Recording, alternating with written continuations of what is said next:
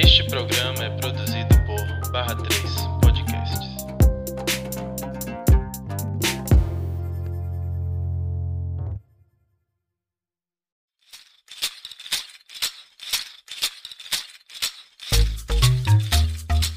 Oi deuses, oi deusas, como é que vocês estão?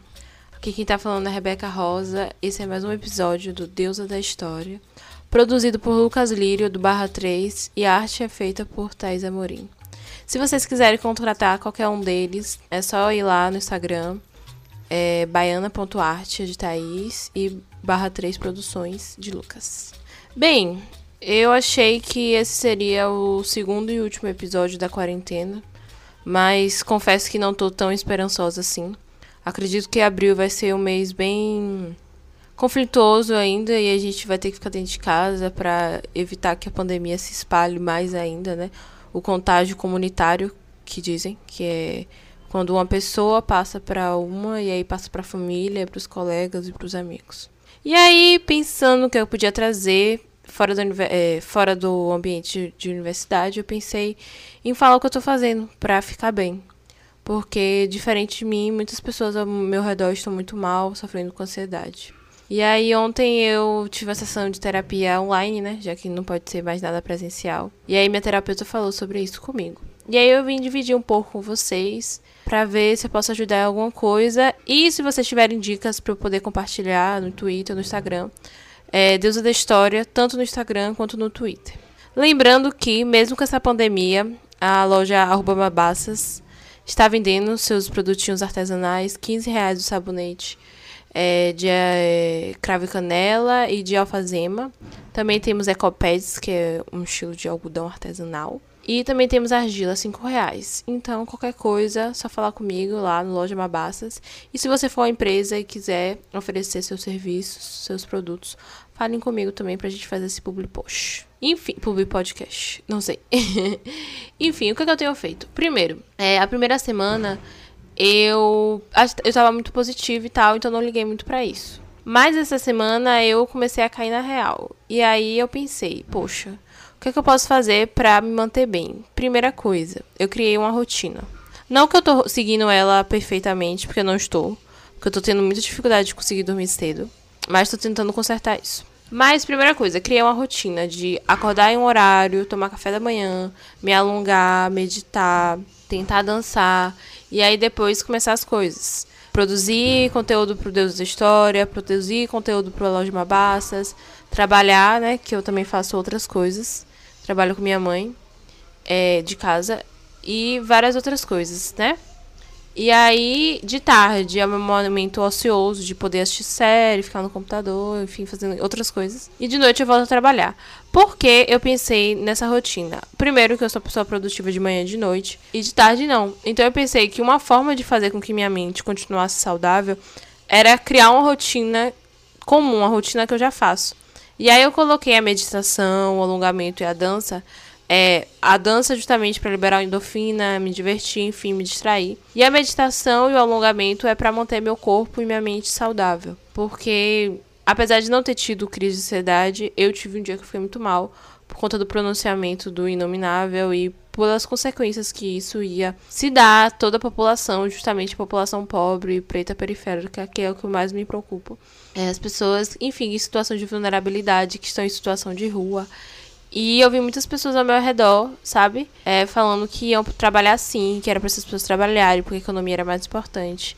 E elas não disseram em palavras, mas elas estão colocando a economia na frente da vida. E aí isso me deixou muito mal, tanto pelas pessoas perto de mim estarem falando isso, quanto saber a perspectiva e o quanto isso ia impactar na vida das pessoas. Então eu pensei, vou fazer isso, meditar. E aí eu comecei a acompanhar de novo a Moja Cohen. E ela é uma monja incrível da prática zazen, que significa sentar, meditar. É, za, sentar, zen, meditar. E aí praticamente muito fácil você meditar, que é outra dica. É, você senta em um lugar confortável, fica com os olhos entreabertos, coloca a mão direita embaixo, a mão esquerda em cima e bota seus polegares para se tocarem bem levemente. E você só vai prestar atenção na sua respiração. A, o zazen é uma prática que não precisa, não é necessário, não existe isso de você não pensar em nada. É justamente você perceber sua mente, perceber seus pensamentos. E aí, depois que eu fiquei muito mal por conta disso, do inominável, eu meditei e fiquei muito bem. Óbvio que não é uma coisa imediata, mas é uma, uma solução muito boa que a longo prazo dá muito certo. Inclusive, eu tenho dois livros de meditação, budismo aqui, que eu vou voltar a ler. Eu li, inclusive, um ditado até. E aí, fiquei muito feliz. Enfim, alongamento também, porque eu tenho muitos problemas de coluna, justamente porque eu fico no computador por muito tempo, trabalhando, ou estudando, fazendo coisas que eu gosto. E aí, o alongamento tem me ajudado muito, inclusive, tô com muita dor agora. e a dança também, porque eu amo dançar. Ah, outra coisa. Fazer listas de coisas que você gosta. Eu fiz várias listas de coisas que eu gosto. Pra quê? Pra você poder usar essa quarentena, se você tiver em tempo ocioso, pra fazer coisas que você gosta. Ou seja, eu esqueci que eu gostava de budismo. E aí eu voltei a assistir. Eu descobri um canal, Thaís Goldin, é, Vida Organizada. E aí ela fala sobre a, a, o amor dela pelo estudo. Que ela percebeu que ela gostava muito de estudar. E ela queria fazer a vida dela uma universidade pessoal. E eu fiquei apaixonado por essa ideia, porque quem me conhece sabe o quanto os meus interesses são bem conflituantes para mim, porque eu gosto de coisas bem nada a ver com a outra, tipo, eu amo história e ao mesmo tempo eu gosto muito do lado artístico, de produzir conteúdo e tal. E aí, ao mesmo tempo também gosto muito de meditação e gosto de estudar política.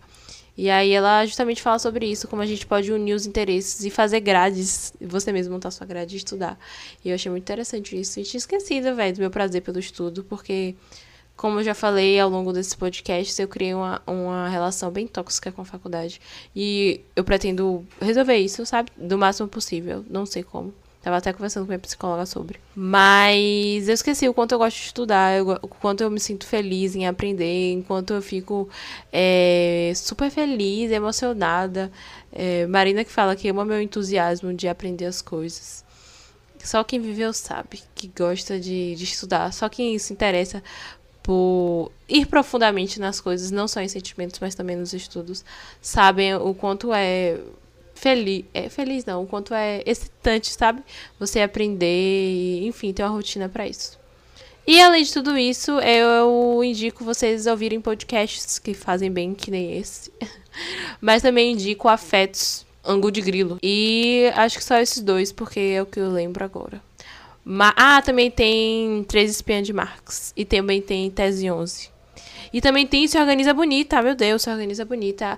É, só tem dois episódios, mas eu super recomendo para vocês não só ouvirem, mas também seguirem ela no Instagram. Isis é uma irmã de luz que eu conheci no ciclo mulherista, que a gente tem tido muitas trocas, não só sobre organização, que é um ponto em comum, mas sobre todo o universo do Instagram, sobre marketing, porque ela é, faz faculdade sobre isso e ela já é formada em artes, bacharelado de artes.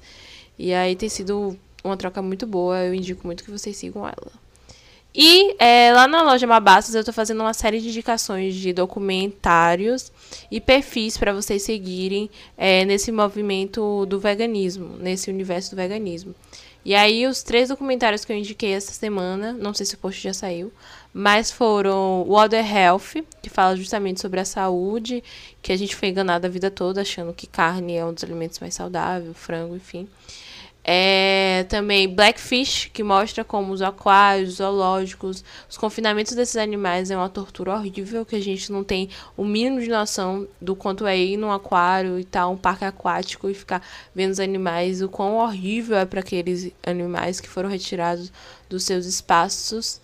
E qual foi o outro, meu Deus? Acho que Cold Spirit, que foi o primeiro documentário que assisti, que é muito impactante na minha vida, foi ele que me fez eu parar de comer carne e fala justamente sobre os impactos na natureza, é, desmatamento, sobre usos indevidos dos recursos naturais, como água e várias outras coisas. Então, tem muito entretenimento, né? Lá no meu perfil também do Instagram, do Deusa da História, é, tenho postado várias coisas sobre organização. É, comumente, mas agora mais ainda, porque eu vi muita gente falando que estava embalando demandas. E aí, como eu sou muito organizada e gosto muito de falar sobre organização, tenho lido várias coisas, estudado para tentar ajudar vocês no que puderem.